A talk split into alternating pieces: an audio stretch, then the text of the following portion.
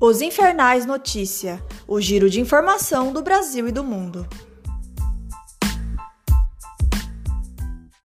Boa tarde a todos. Hoje é quarta-feira, dia 26 de maio de 2021, 1h43 da tarde. Vamos dar início às nossas notícias. Vamos falar agora com o repórter Vinícius Santana Martins, ele que nos traz informações sobre o suposto sequestro do avião na cidade de Belarus. É isso mesmo, Vinícius? Exatamente, Carol. Os membros europeus do Conselho de Segurança da ONU e os Estados Unidos pediram hoje em um comunicado conjunto que a Organização Internacional de Aviação Civil investigue com urgência o suposto sequestro do avião da Ryanair no domingo em Belarus, após uma reunião da cúpula da entidade. Para os membros, este fato é inaceitável e sem precedentes e os responsáveis devem prestar contas que condenam o fato e pedem a libertação imediata do jornalista independente Roman Protasevich e de sua namorada Sofia Sapega, ambos detidos em Minsk após o pouso do avião.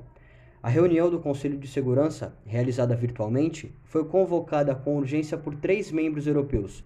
São eles Estônia, Irlanda e França. Volto com você, Carol.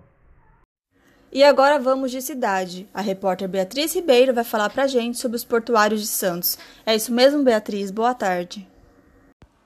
Boa tarde a todos, boa tarde, Carol. O governo do estado de São Paulo confirmou que vai iniciar a vacinação dos trabalhadores de Porto de Santos a partir do dia 1 de junho, que será na próxima terça-feira. Ao todo, devem ser vacinados 21 mil portuários. A informação foi confirmada pelo governador João Dória em entrevista coletiva hoje no Palácio dos Bandeirantes. O grupo de portuários abrange neste momento funcionários das autoridades portuárias, operários e trabalhadores avulsos. Estes trabalhadores devem ser imunizados com vacinas AstraZeneca Oxford, produzidas pelo Frio Cruz. Aconteceu um incêndio nessa madrugada na cidade de Marília que destruiu uma garagem cheia de veículos. Vamos falar com a repórter Beatriz Ribeiro para saber mais sobre esse incêndio.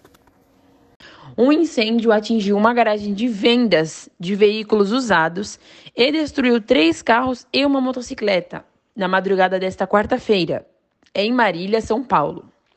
Segundo o Corpo de Bombeiros, a equipe foi até a edificação na rua Doutor Maranhães e controlou as chamas. A corporação informou que o local foi deixado em segurança e que ninguém ficou ferido. Além das perdas dos carros e das motocicletas, o fogo causou outros danos materiais no local.